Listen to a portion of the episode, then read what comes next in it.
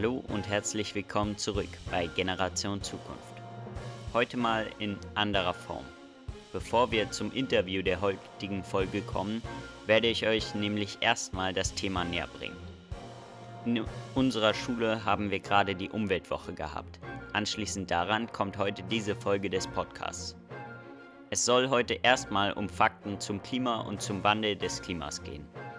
Daher werde ich euch genau erklären, was mit unserer Welt passiert, wieso es passiert und was die Folgen sind, ehe ich danach noch mit einer sehr interessanten Person spreche, die eine führende Rolle in der Klimakommunikation einnimmt.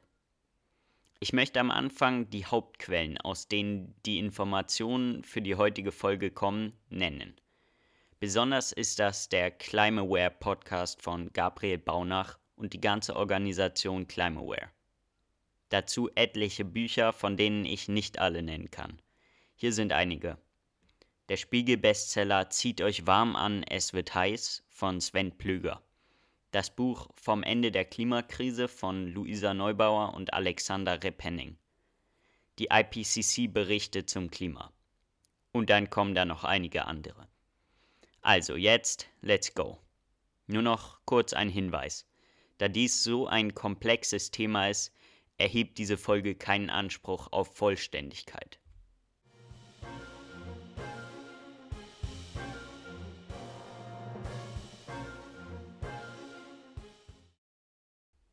Der erste wichtige Fakt ist, der Grundlage für alles ist, ist dieser hier.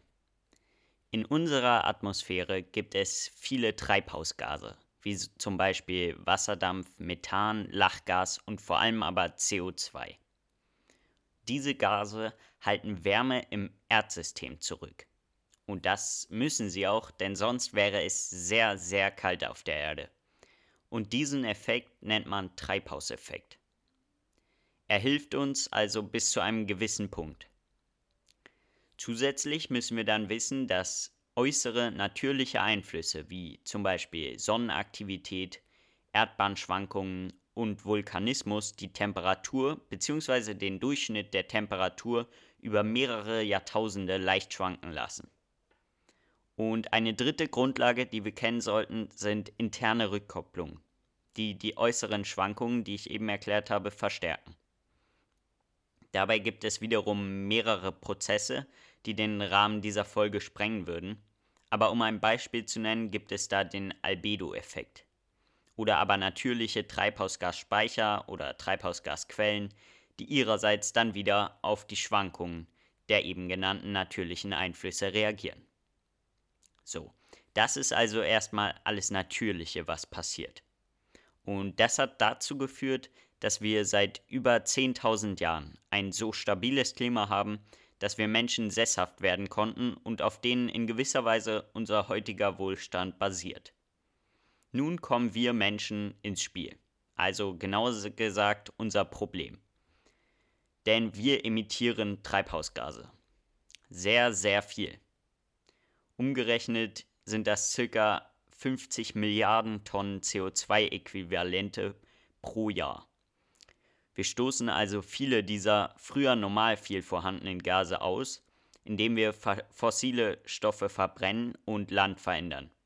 Zum Beispiel eben indem wir Auto fahren und Brennstoff darin verbrennen oder aber indem wir Kohle nutzen, um zu heizen oder indem wir Öl, aus Öl Plastik produzieren. Genauer gesagt, 31% der Ausstoße kommen aus Industrie, also Zement und Stahl, aber eben auch Kunststoffe. Der nächstgrößte Faktor ist dann die Stromversorgung, die wir immer noch zu einem großen Teil aus dreckigen fossilen Stoffen gewinnen, zum Beispiel Kohle. Dieser Faktor hat mit 27% die zweitgrößte Stelle. Dann kommt noch der Landwirtschaftssektor mit 19% Transport und Verkehr mit 16% und Kühlen und Heizen mit 7% füllen dann die restlichen Emissionen und durch diese nicht natürlichen Ausstöße von Treibhausgasen, die ihrerseits wie der natürliche Treibhauseffekt auch Wärme in der Atmosphäre halten, wird es, Überraschung, Überraschung, wärmer. All diese Fakten wissen wir bereits seit mehreren Jahrzehnten. Deswegen hat die internationale Gemeinschaft Ende der 1980er Jahre den Weltklimarat IPCC, auch Intergovernmental Panel on Climate Change genannt, gegründet. Hier gibt es etliche Wissenschaftlerinnen, die Fakten zu diesem eben beschriebenen Klimawandel zusammentragen und dann den Vereinten Nationen vorbringen. Also, alles schön und gut, aber hat das jetzt auch irgendwelche Auswirkungen auf uns? Ich meine, ein paar Grad wärmer im Sommer ist doch eigentlich ganz nett, oder? Naja, so einfach ist das Ganze dann leider nicht. Sollte sich das Klima um mehrere Grad gegenüber vorindustriellen Zeiten verändern, so schnell wie es derzeit danach aussieht, dann hat das auch für uns fatale Veränderungen zur Folge. Hier sind einige Beispiele. Eismassen würden schmelzen. Wir hätten dann noch in diesem Jahrhundert Zeiten, zu denen die Arktis komplett eisfrei wäre. Aber auch die Alpen gäbe es nicht mehr, wie wir sie heute kennen.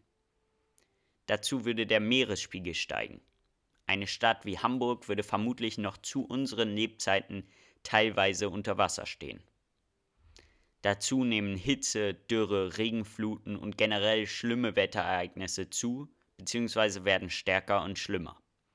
Das wird viele Tote sowie extrem viel Geld kosten, alles zu reparieren. Kurz durchatmen. Bisher hatten wir sehr, sehr viele Fakten und es ergab sich ein ziemlich düsteres Bild von der Lage, in der wir uns befinden. Bevor wir zu dem Punkt kommen, wo wir dann tatsächlich über die Hoffnungen und das reden können, was ihr, wir und alle machen können, Schauen wir uns aber noch einmal an, was dieser IPCC denn sagt. Denn das ist nochmal sehr wichtig. Also, aufpassen. Zum einen sagt der IPCC, der Einfluss des Menschen auf das Klimasystem ist ganz klar und kann nicht geleugnet werden. Die Wissenschaft ist sich da größtenteils einig. Es gibt einen Klimawandel und dieser passiert sehr schnell, verglichen zu früheren Änderungen des Klimas. Und dabei ist auch zu 95% klar, dass die menschengemachten Treibhausgase, die ich euch eben erklärt habe, die Hauptursachen sind. Das wichtigste dieser Treibhausgase, wenn wir uns daran erinnern, ist CO2. Und diese Gase stellen wir Menschen in die Umwelt durch eben die Sektoren, die ich euch eben erklärt habe. Zum Beispiel durch globalen Energieverbrauch, einige chemische Prozesse und eben Landwirtschaft und Forstwirtschaft. Also ist das Fazit, wir können nicht so weitermachen wie bisher.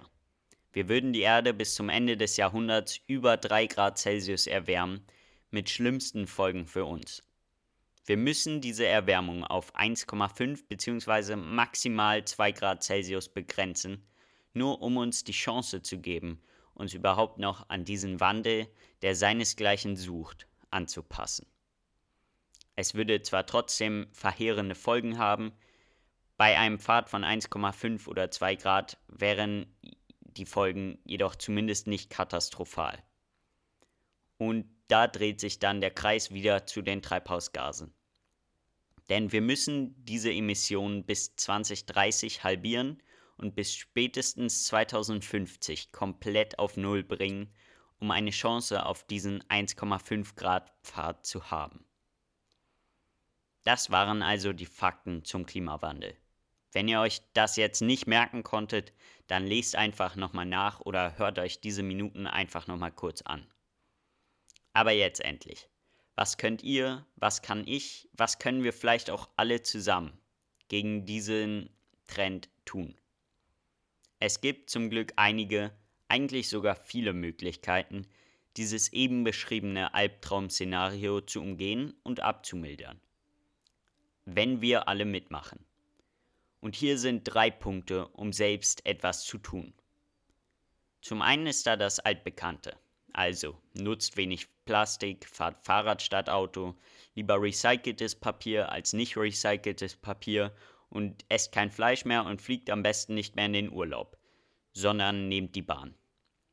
Diese Punkte sind alle sehr wichtig, aber sie geben eben nur einen kleinen Teil des Ganzen an. Wir müssen nämlich weit, weit mehr verändern als nur uns selbst oder unsere eigenen Habits. Also ist das hier mein zweiter Punkt. Redet. Redet mit euren Eltern, Geschwistern, Freundinnen und Freunden, Verwandten, einfach mit allen. Redet mit ihnen über diese Podcast-Folge. Teilt sie mit ihnen. Fragt euch, was ihr in eurer ganzen Familie verändern könnt. Fragt weiter, ob ihr als nächstes Auto ein elektrisches kaufen könnt. Fragt, wie ihr weniger Müll produzieren könnt. Fragt, wie die Wahlberechtigten unter euch klimagerecht wählen. Fragt, diskutiert, überlegt, unternehmt etwas aber eben zusammen. Und nicht nur ihr als eine Person, sondern eben schon zu vier, zu fünf, zu sechs oder vielleicht auch mehr. Hier kommt jetzt aber mein wichtigster Punkt. Informiert euch über das alles.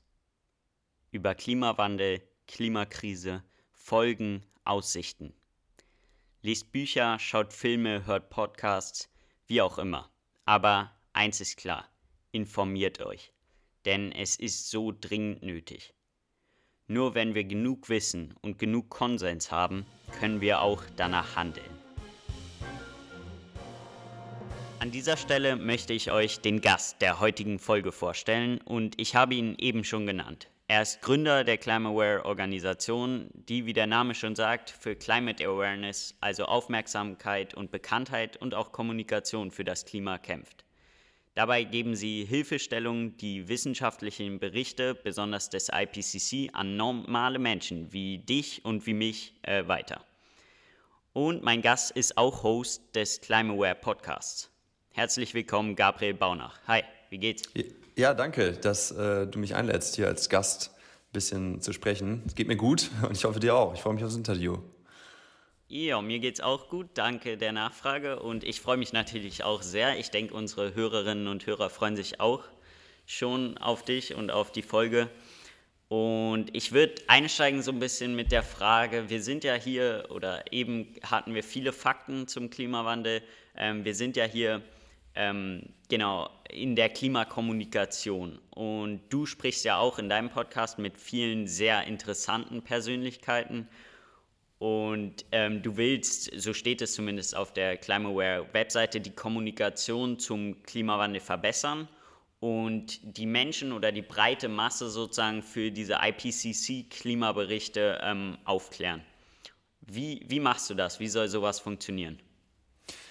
Also die Fakten zum Klimawandel werden ja vom IPCC, diesem Weltklimarat, zusammengetragen, schon seit 1988 und dann kam 1990 der erste Bericht vom Weltklimarat raus. Und eigentlich kann man sagen, dass seitdem das Thema und die Problematik auf der wissenschaftlichen Seite verstanden worden ist und ähm, dann eigentlich nur noch Detailfragen geklärt wurden mit der Zeit, mit den kommenden Jahren und über die letzten 30 Jahre ähm, das Wissen sich immer weiter verfeinert hat über die Problematik und wie schnell wir eigentlich handeln müssen.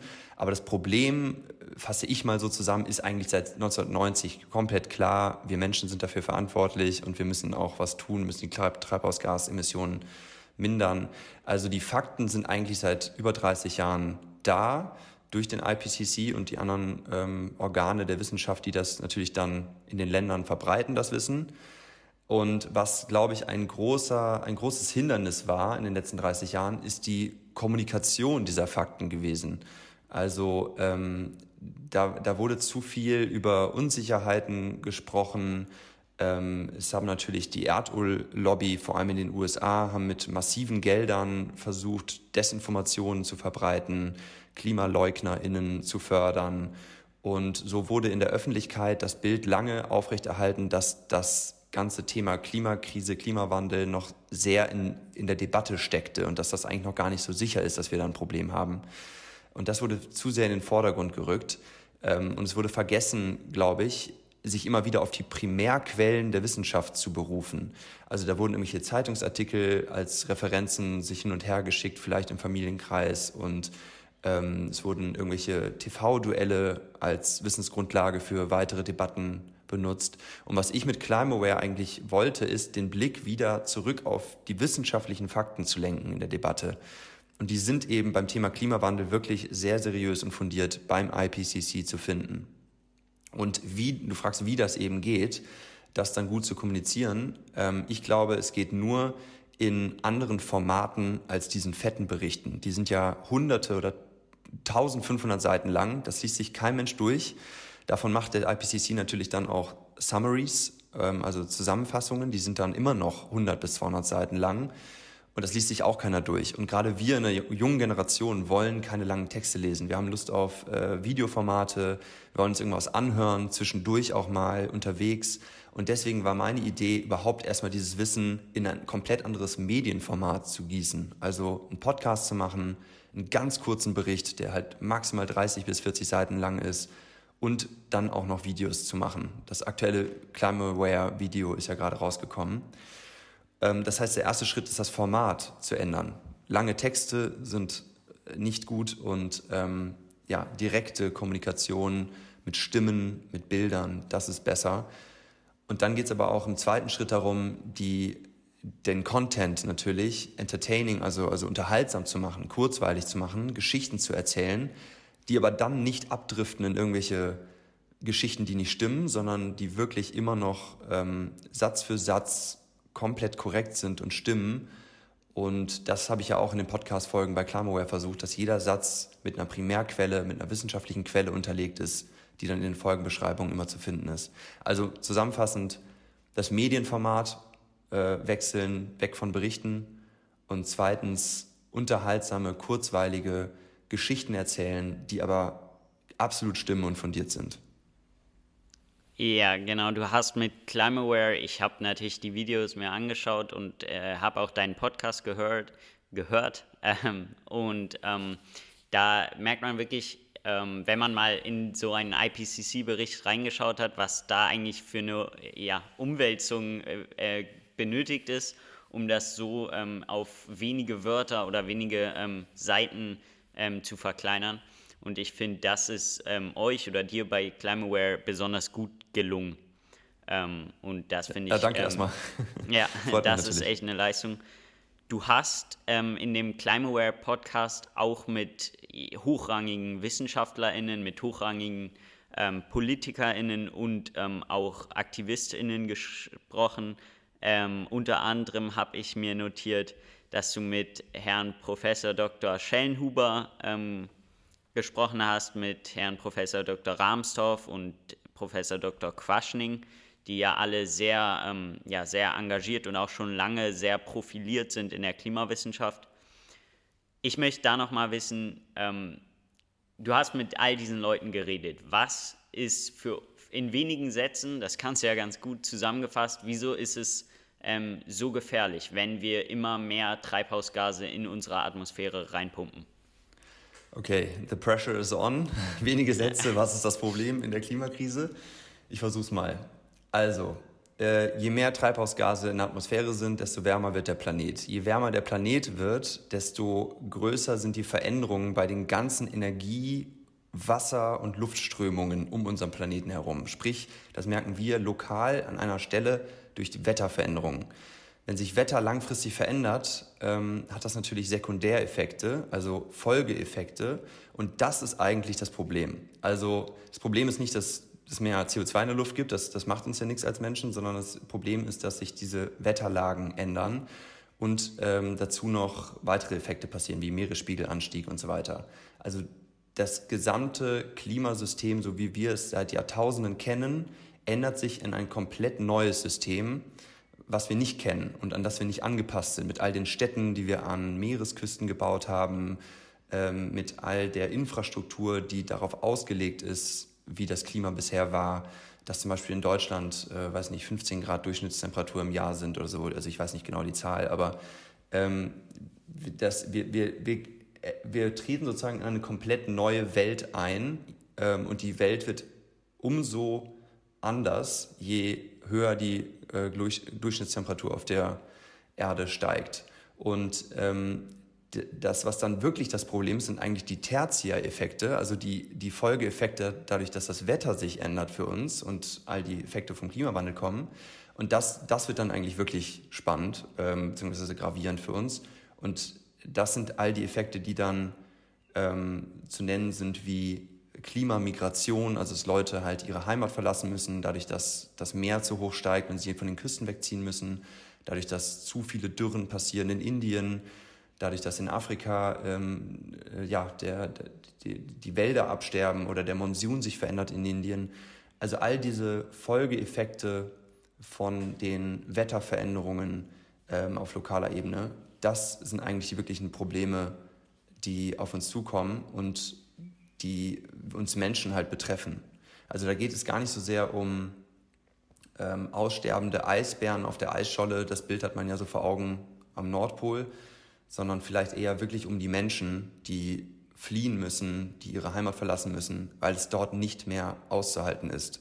Also eine Studie, ähm, und jetzt gehe ich nochmal ganz kurz ins Detail, es wird dann doch vielleicht etwas längere Antwort, ähm, von 2020 gibt es eine Studie, die die klimatische Nische der Menschheit beurteilt hat und bewertet hat. Und diese klimatische Nische, in der wir leben als Menschheit seit Tausenden von Jahren, ähm, wird massiv überschritten, wenn die Erderwärmung über zwei Grad steigt. Da ist äh, in 2070, also in 50 Jahren, die Rede davon, dass eins bis drei Milliarden Menschen weltweit außerhalb dieser klimatischen Nische der Menschheit leben werden, mit Durchschnittstemperaturen von über 29 Grad Celsius im Jahr. Und dass diese Regionen größtenteils halt unbewohnbar werden. Und äh, das ist halt so die Größenordnung der Problematik, auf die wir zusteuern. Ja, wow, also Wahnsinn, dass äh, eine Milliarde werden, die Leute werden dann fliehen oder ähm, teilweise auch, ja, werden da bestimmt auch viele Leute dran sterben, so schlimm wie es ist, oder? Also das, also das ist natürlich unter der Prämisse, wenn wir äh, in 2070 eine Erderwärmung von zwischen 2 und 2,5 Grad haben, dann werden 1 bis 3 Milliarden Menschen auf der Welt in diesen Zonen sich befinden oder leben, aus heutiger Prognose, die dann außerhalb, weit außerhalb der klimatischen Nische bisher sind, mit diesen Durchschnittstemperaturen. Und dann lässt sich dort eben nur sehr beschwerlich oder eigentlich fast gar nicht mehr Landwirtschaft betreiben, sich draußen aufhalten länger ähm, sprich Leben. Das Leben wird unfassbar erschwerlich, äh, wenn nicht sogar unmöglich. Und das heißt natürlich dann im nächsten Gedankengang, okay, diese Menschen müssen irgendwo anders leben. Also die müssen sich bewegen, sie müssen migrieren. Also um es kurz zu machen, ja, es wird ähm, meiner Meinung nach von den Studien, die ich bisher gesehen habe, zu viel, viel, viel größeren Flüchtlingsströmen, als wir die überhaupt sehen bisher, kommen, wenn wir eben diese Erderwärmung zulassen. Ja, Genau, also ich finde, das Besondere daran ist ja auch so ein bisschen, dass das alles so schnell passiert. Du hast gesagt, bis ähm, 2070, ich hatte, glaube ich, in den Fakten genannt, ähm, dass wir bis Ende des Jahrhunderts teilweise ähm, Städte, Großstädte haben werden, die unter Wasser sein können wegen dem Meeresspiegelanstieg. Ich glaube, das ist auch so ein bisschen das, was es so anders macht als alle klimatischen Veränderungen bisher. Ne? Ja, genau, richtig. Ja. ja, aber das ist das ist auch das Problem. Wir haben eben nicht mehr so viel Zeit. Ein bisschen Zeit nee, ist her. gar keine Zeit mehr. Wir haben wirklich gar keine Zeit mehr. Ja, das ist echt wichtig genau. zu betonen. Ja. ja, okay, wir, haben, wir sind am absoluten Limit. Was schon ein bisschen Zeit her ist, ist, dass du in der Klimakonferenz in Madrid warst, 2019 und da unter anderem eine sehr interessante Persönlichkeit getroffen hast und deinem Podcast ist zu entnehmen, dass es auch dein Idol ist, ähm, Al Gore, ehemaliger Vizepräsident der Vereinigten Staaten von Amerika. Ich will gerne wissen, was hast du von ihm oder auch den ganzen anderen hochrangigen Politikerinnen und Wissenschaftlerinnen, die ja auf solchen Konferenzen sitzen, was hast du von denen gelernt? Ja, also mit Al Gore habe ich 2019 in Madrid äh, wirklich nur ganz wenige Sätze gewechselt und dann durfte ich mit ihm ein Selfie schießen. Das war natürlich ähm, eher so ein Fanboy-Approach. also äh, der war natürlich auch wahnsinnig beschäftigt und ist von einem Event zum anderen gerannt fast schon. Und ich habe ihn dann auf dem Gang irgendwie kurz getroffen und ihm einfach nur gesagt, dass er ein wahnsinniges Idol für mich ist, dass er eigentlich mit der Grund ist, warum ich im Bereich Klimakrise im weiteren Sinne arbeite. Und das fand er natürlich sehr toll und ähm, ja, hat mir dann auch irgendwie gedankt, dass, dass ich als junger Mensch mich da wie viele weitere Tausende Millionen und du ja auch und viele Zuhörerinnen und Zuhörer wahrscheinlich da engagiere in der Thematik. Äh, was habe ich von ihm gelernt? Ja, da vor Ort halt eigentlich nicht so viel, wir haben nur kurze Sätze gewechselt, aber in der Vergangenheit sehr viel. Ähm, ich fand es sehr, sehr beeindruckend, wie er diese Niederlage in Anführungszeichen gegen George W. Bush in der Präsidentenwahl, ich glaube 2000 war es, ähm, umgemünzt hat in eine neue Richtung, die er dann eingeschlagen hat. Und zwar wirklich seine Kontakte, sein, wahrscheinlich auch sein Geld und seinen Einfluss, seinen politischen Einfluss und seine Erfahrung einzusetzen für das Wohl der Welt. Und das halt im Thema Klimawandel, was er sehr, sehr früh sehr äh, stark äh, erkannt hat. Glaube ich, ganz anders als seine Politiker, PolitikerInnen-Generation zu seiner Zeit. Also jetzt habe ich das Gefühl, wachen die PolitikerInnen weltweit überhaupt erstmal auf in den Ende 2010er, Anfang 2020er Jahren. Und er hat es halt einfach Anfang 2000 schon erkannt. Und das finde ich wahnsinnig beeindruckend. Dafür hat er ja auch den Friedensnobelpreis 2007 mit dem IPCC zusammen erhalten. Völlig zu Recht meiner Meinung nach. Und ähm, dieses na, nach einer Niederlage äh, nicht aufzugeben, einen neuen Purpose äh, zu, zu suchen sich ähm, für das Wohl der Welt und ähm, dieses frühe Erkennen von Problemen und sich einsetzen, obwohl alle anderen sagen, das, irgendwie, du spinnst, du, das ist doch kein Problem. Ähm, hier, da sind sich äh, tausende WissenschaftlerInnen noch total uneinig, in Klammern äh, finanziert von der Erdöllobby in den USA. Also gegen massiven Widerstand, diesen Film dann rauszubringen, An Inconvenient Truth, also eine unbequeme Wahrheit, das war für ihn sehr, sehr unbequem und er hat es trotzdem gemacht, weil er eben für die Wahrheit gekämpft hat, dass das Klimaproblem ein echtes Problem ist. Und das fand ich sehr beeindruckend von ihm. Das habe ich gelernt. Ähm, also ein, einfach ein wahnsinniges Vorbild für mich gewesen. Ähm, du hast die anderen hochrangigen PolitikerInnen und WissenschaftlerInnen genannt, die natürlich auf dieser Konferenz waren und immer wieder sind.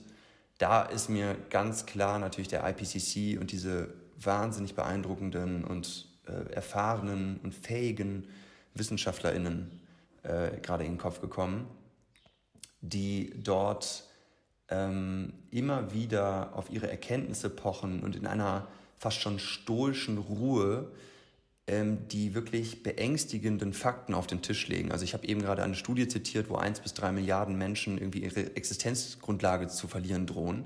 Und sie schaffen es, das in einer Objektivität, einer Ruhe und einer Sachlichkeit zu präsentieren, die uns, glaube ich, in der heutigen Debatte gerade auf Social Media oft abhanden kommt. Und das ist, glaube ich, von diesen Menschen zu lernen, für mich auch gewesen.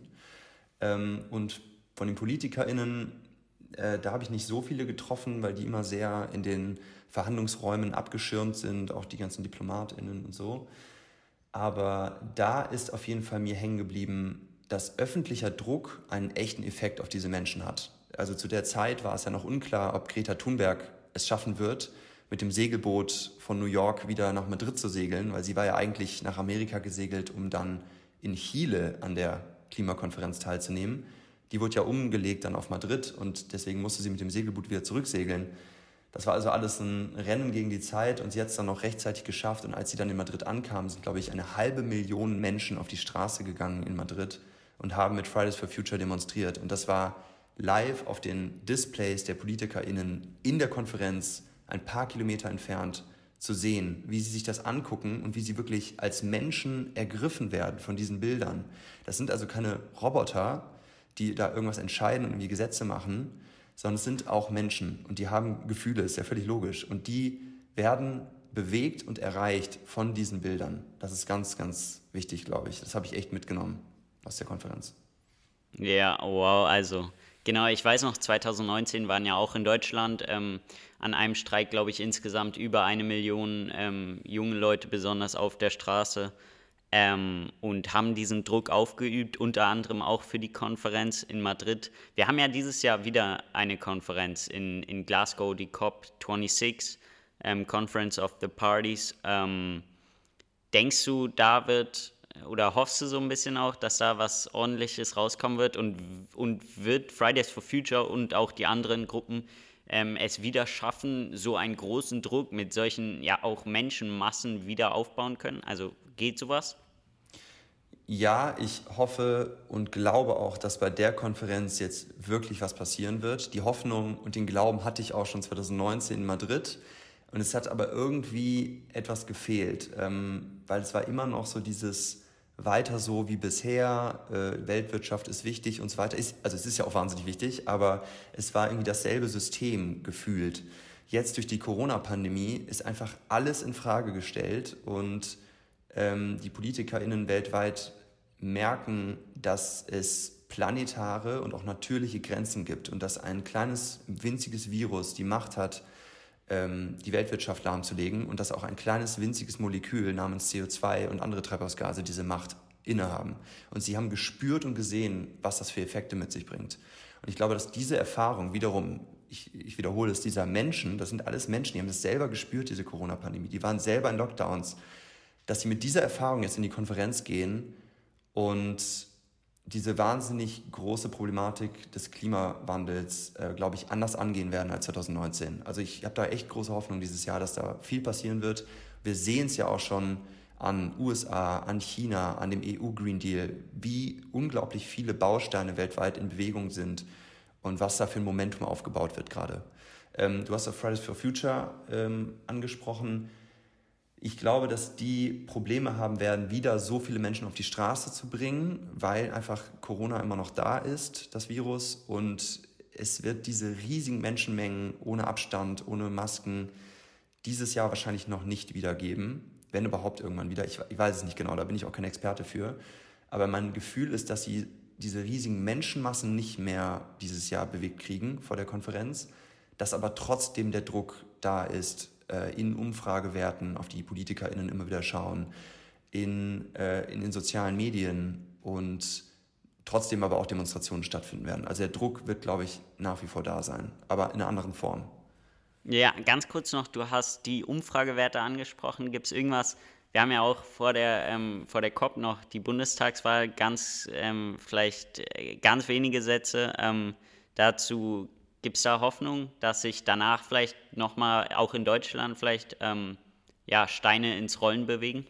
Ja, ganz, ganz sicher bin ich mir da eigentlich, dass, ähm, dass diese Bundestagswahl zum großen Teil auch eine Klimawahl wird und dass die Parteien und PolitikerInnen, die das Klimathema priorisieren, da auch sehr gute Ergebnisse einfahren werden und in der Regierung auch wahrscheinlich landen werden. Ich mache jetzt hier keine Parteiprognosen, aber ich glaube, vielen sollte klar sein oder ist klar, was ich damit meine.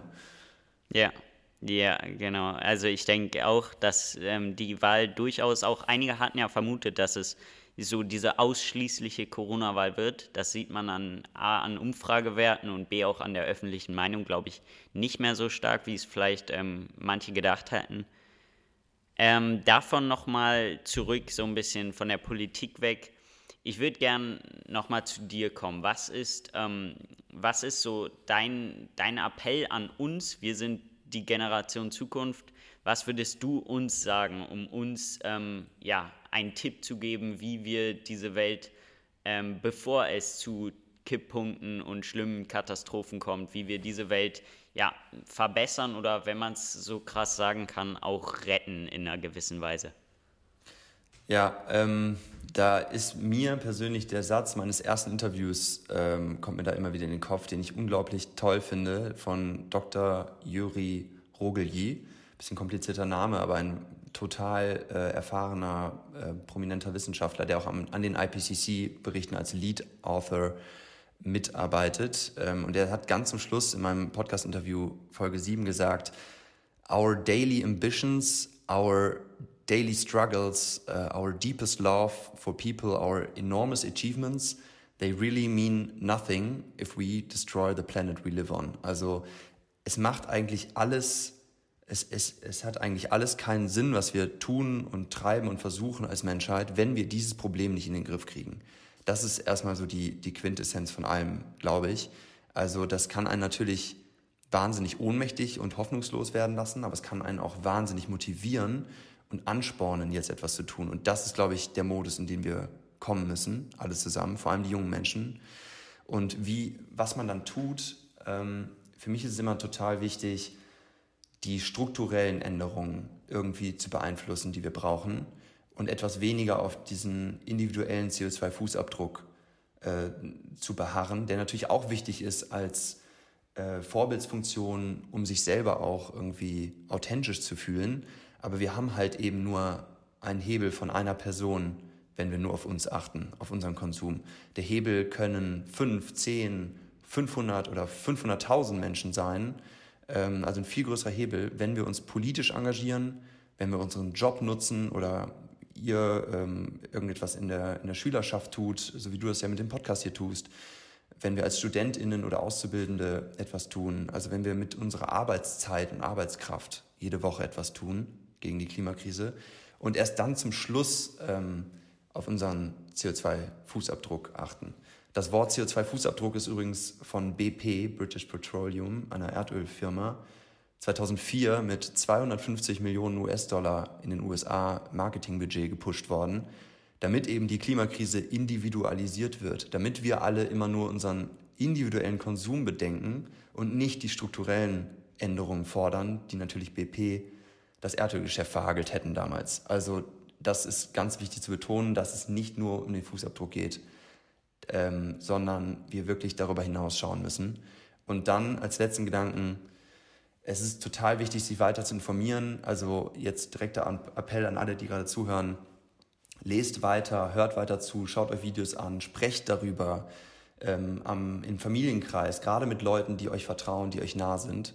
Und allerletzter Punkt, ganz wichtig, vergesst eure eigene emotionale Gesundheit und, und äh, mentale Gesundheit dabei nicht. Also es ist ein Thema, was einen wirklich ausbrennen kann, wenn man sich darin verliert.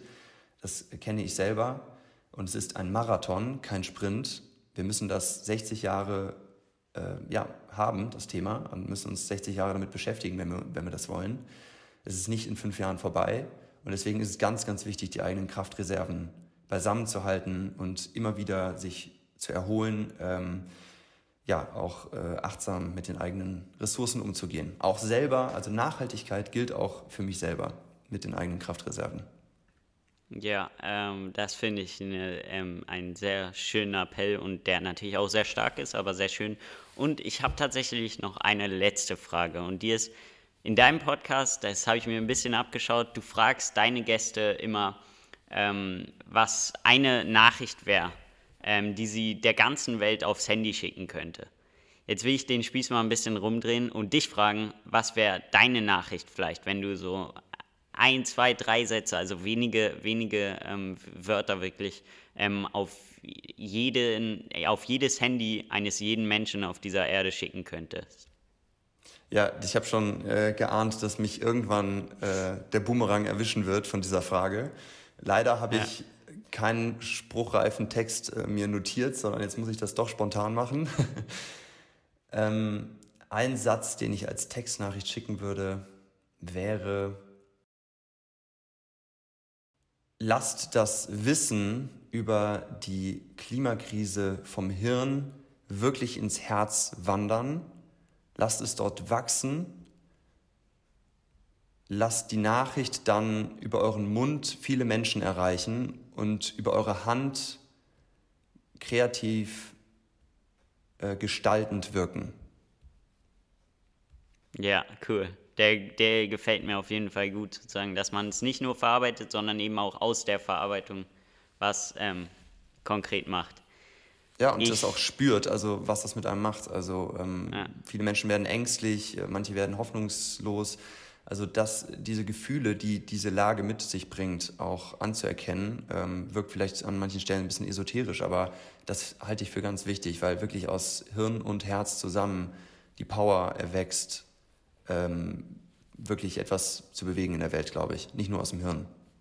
Ja, cool, dass du das ähm, spontan so ähm, formuliert hast. Ich danke dir für deine Zeit ähm, und ich denke, unseren Hörerinnen und Hörern hat das gefallen. Mir persönlich hat es sehr gut gefallen ähm, und ich hoffe, wir sehen uns irgendwann mal wieder. Vielleicht hier im Podcast, vielleicht bei dir im Podcast, vielleicht irgendwo anders. Ähm, ich bin mir sicher, das wird und hoffentlich auch in Person. Das wäre cool. Ja, vielen Dank, also dass du dieses Projekt machst und für deine Arbeit, dein Engagement und dass ich hier zu Gast sein durfte. Danke sehr. Cool. Jo, alles klar, ciao. Generation Zukunft ist ein Podcast entstanden in Kooperation mit der SMV des St. Benno Gymnasiums in Dresden. Die Credits gehen an die SMV, den Ausschuss 2, das großartige Podcast-Team der SMV. Besonderer Dank an Cecile Liewald. Musik von Jonathan Goldbeck, Überarbeitung Simon Huber. Verbreitung über anchor.fm. Und Moderator bin ebenfalls ich, Simon Huber.